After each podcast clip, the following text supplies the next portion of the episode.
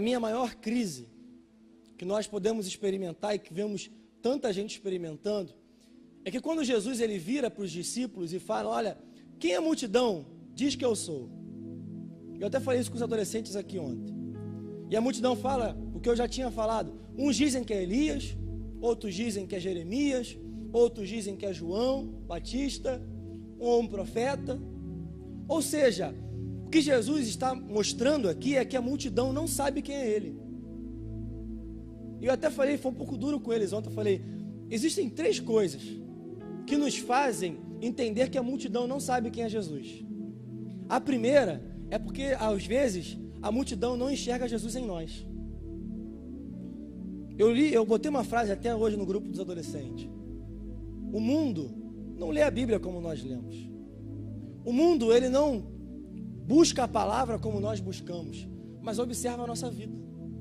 Observa a nossa conduta. Alguém uma vez falou que você, nós somos a Bíblia que o mundo lê. Então, a primeira coisa que a multidão não conhece Jesus é porque às vezes não enxerga Jesus em nós. A segunda coisa, e essa dói muito, é que às vezes nós não estamos falando de Jesus como deveríamos. Eu preguei recentemente na, no culto do almoço ali na sede. O capítulo 7 de Lucas fala sobre um sepultamento que estava para acontecer em Naim. Uma multidão estava saindo da cidade para fazer o sepultamento. Levava o jovem que era filho de uma viúva, o filho único de uma viúva. E Jesus ele foi com uma multidão. E ele se encontrou com essa multidão, ressuscitou aquele menino, e o texto vai falar que aquelas duas multidões se encontram, e a partir daquele momento todos foram possuídos de temor e passaram a falar de Jesus por toda a região. O que une as multidões não é visão política, irmão. O que é o nosso assunto não é a política. O nosso assunto nas redes sociais não é ficar brigando se A ou B que presta, não é, irmão. O que a multidão está precisando saber lá fora é de Jesus. A notícia que o mundo precisa, eu vou falar aqui, não é a cura da Covid-19, porque a cura da Covid-19 pode até chegar, mas amanhã vai ter outra doença porque isso já basta, é o tempo que a gente está vivendo. Ele falou que viriam doenças, ele falou que viriam guerras, ele falou que viriam terremotos. Ontem teve um terremoto no México. Nós estamos experimentando os últimos dias, mas nós carregamos a notícia que o mundo precisa. É por isso que a multidão não sabe quem é Jesus, porque nós não estamos levando essa notícia. É tempo de nós falarmos de Jesus, é tempo de nós levarmos Jesus para a multidão, é tempo de nós falarmos de Jesus para nossos vizinhos, é tempo de nós gastarmos tempo para falar de Jesus na nossa rede social. É duro. Mas por fim, a terceira coisa, sabe por que, que a multidão não sabe quem é Jesus? Porque às vezes nem nós mesmos sabemos. E eu provo para vocês. Talvez você fale assim, Júnior, eu vim hoje na quarta profética, querendo um milagre. Você lembra como o texto começa? Com dois milagres. Um atende a multidão, alimenta. Outro, só os discípulos experimentam.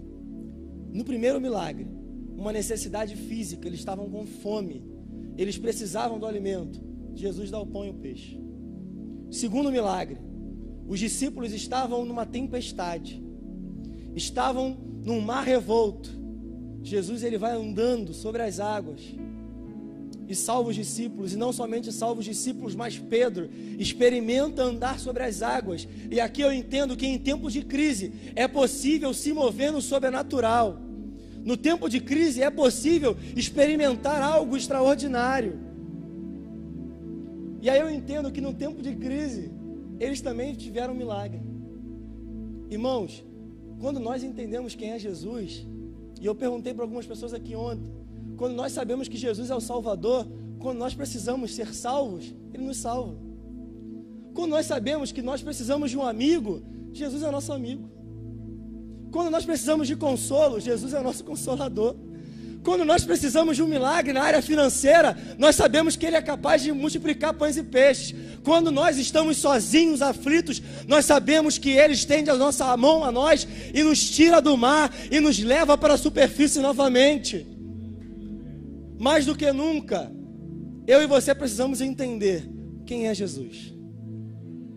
E quando nós entendemos, nós sabemos que nós somos discípulos.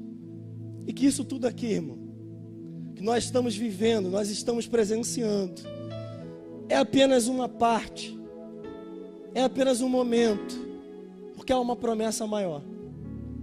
A garantia que nós temos vai muito além disso tudo.